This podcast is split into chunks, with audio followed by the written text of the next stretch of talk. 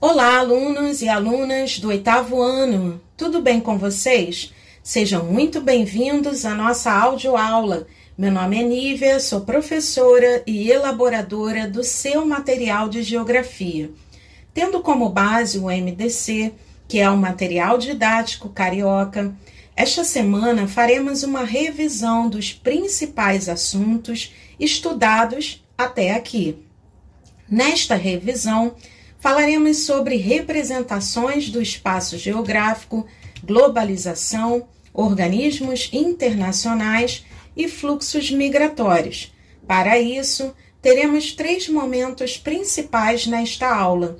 No primeiro momento, falaremos sobre representações do espaço geográfico e globalização. No segundo, relembraremos aspectos ligados aos organismos internacionais e fluxos migratórios. E no terceiro, explicaremos as atividades. Então, vamos começar. Como você sabe, no MDC e no material de complementação escolar, estudamos a América. Sendo assim, é importante você lembrar que este é o segundo maior continente do mundo, sendo geralmente dividido em América do Norte, América Central e América do Sul, que foi apresentada no mapa que está em seu material. Observando o mapa, vemos que o território brasileiro é o maior em extensão, o que sinaliza que, historicamente, na América, os territórios se desenvolveram de forma diferente. Bastante miscigenada, na população sul-americana, destacamos a influência de índios, negros, portugueses e espanhóis, e em virtude do processo de colonização, os idiomas mais comuns são o espanhol e o português. Com este mapa, lembramos das possibilidades de representação do espaço geográfico e dos instrumentos de análise dos fenômenos geográficos, destacando as tabelas, os gráficos e os próprios mapas. Agora, vamos relembrar rapidamente as diferenças entre eles. Certamente você já viu tabelas em livros, no MDC e no próprio material de complementação escolar.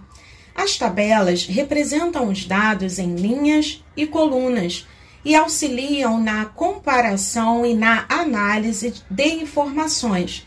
Os gráficos, por outro lado, facilitam a compreensão dos dados e são apresentados geralmente em forma de pizza, linhas, colunas e barras.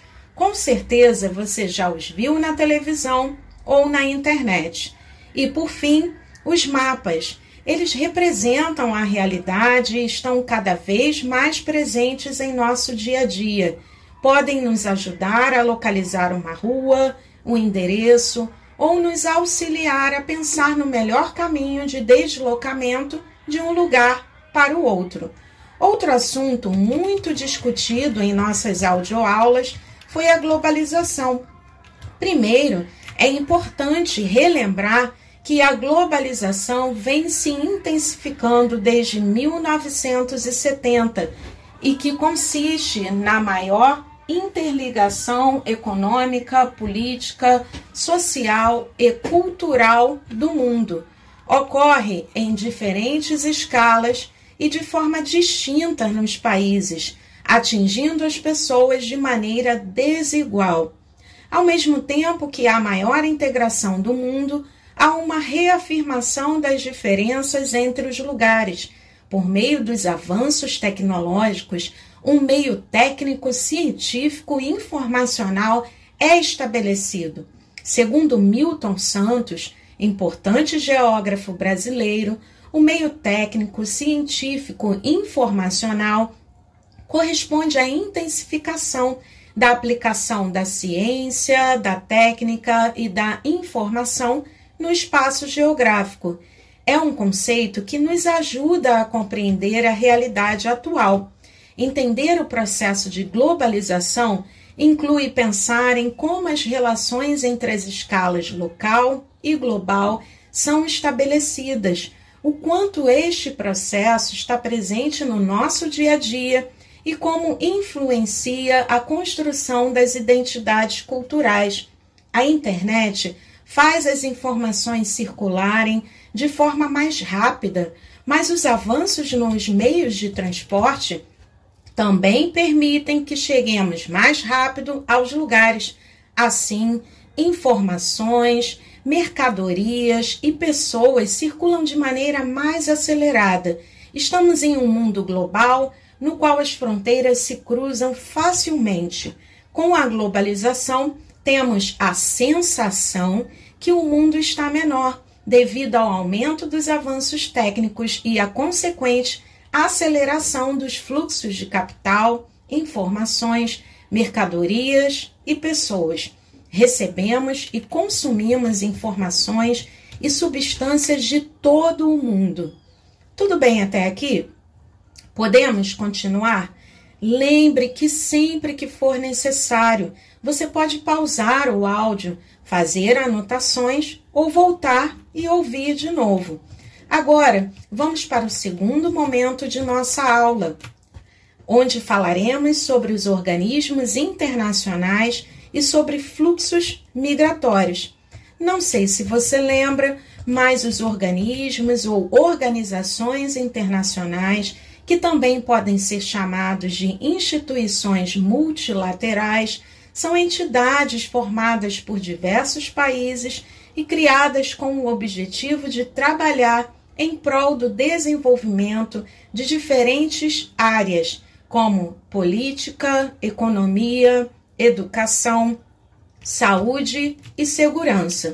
Em outras palavras, os organismos internacionais objetivam fomentar a cooperação entre países, promover a governança global em uma gestão coletiva dos problemas, passando a atuar em áreas onde os problemas não podem ser resolvidos individualmente ou por um único país.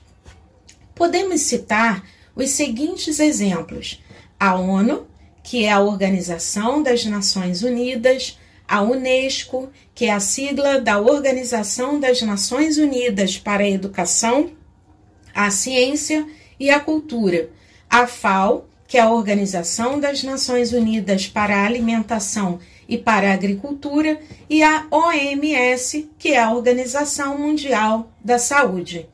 E por fim, vamos falar sobre os fluxos migratórios. Como já estudamos, os fluxos migratórios consistem em movimentos populacionais dentro ou fora do mesmo país, que são iniciados por diferentes fatores e em distintos contextos históricos. Para entender os movimentos migratórios, é necessário compreender que há fatores de repulsão e fatores de atração de fluxos migratórios. Os fatores de repulsão são aqueles que levam uma população a deixar determinado local. Os principais são socioeconômicos, políticos e naturais.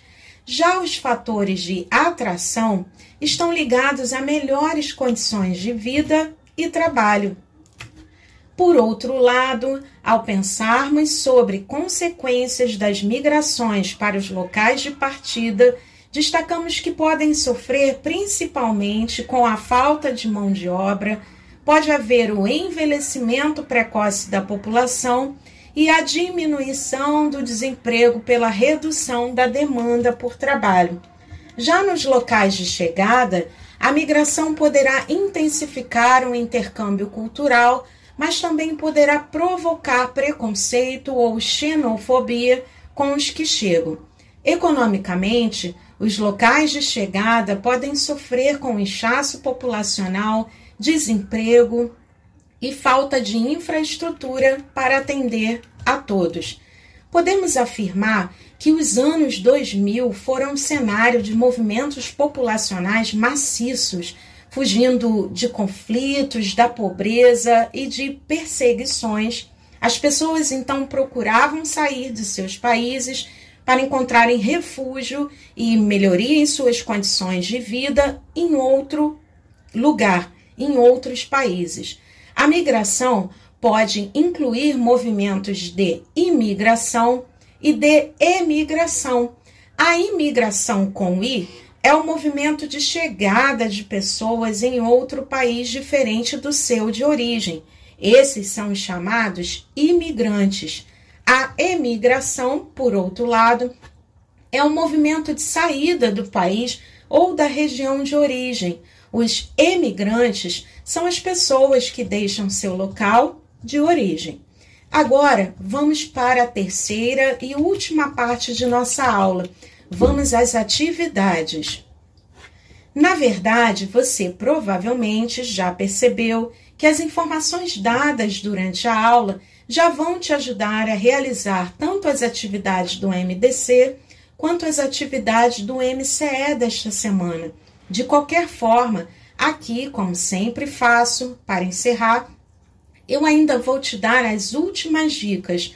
É só você ouvir com bastante atenção. Esta semana há apenas uma atividade para você realizar. Nesta atividade, você precisará relembrar o que estudamos em semanas anteriores. Observe o mural de geografia que está em seu material. Nele, apresenta o trabalho enviado por quatro alunos em resposta às atividades do material de complementação escolar. Na primeira imagem, temos o mapa da América do Sul, feito pelo aluno Tiago Mesquita da Escola Municipal Celestino da Silva. Elaborada pela aluna Josiane dos Santos Pereira da Escola Municipal Rio Grande do Sul, a segunda imagem faz referência às transformações ocorridas com a globalização na terceira, é possível ver o mapa mental sobre organismos internacionais elaborado pela aluna Marcela Rosa Marques, da Escola Municipal República do Peru. E, por fim, a quarta imagem, em que podemos ver o desenho da aluna Beatriz de Melo Nunes Bezerra, da Escola Municipal Bento Ribeiro, que representou as diferenças conceituais entre imigração emigração por meio de um desenho. Gostaria, antes de qualquer coisa, de parabenizar aos alunos pelo envio de suas atividades. Ressalto ainda que sua tarefa nesta atividade será observar cada imagem com atenção e criar um título para cada uma, considerando o que conversamos aqui e o que você viu nas imagens. E para encerrar, com suas palavras, escreva um texto de pelo menos três linhas para explicar o assunto abordado em cada imagem. Em outras palavras, você vai criar uma legenda para explicar cada imagem. Acho que agora ficou bem mais fácil para você realizar a atividade.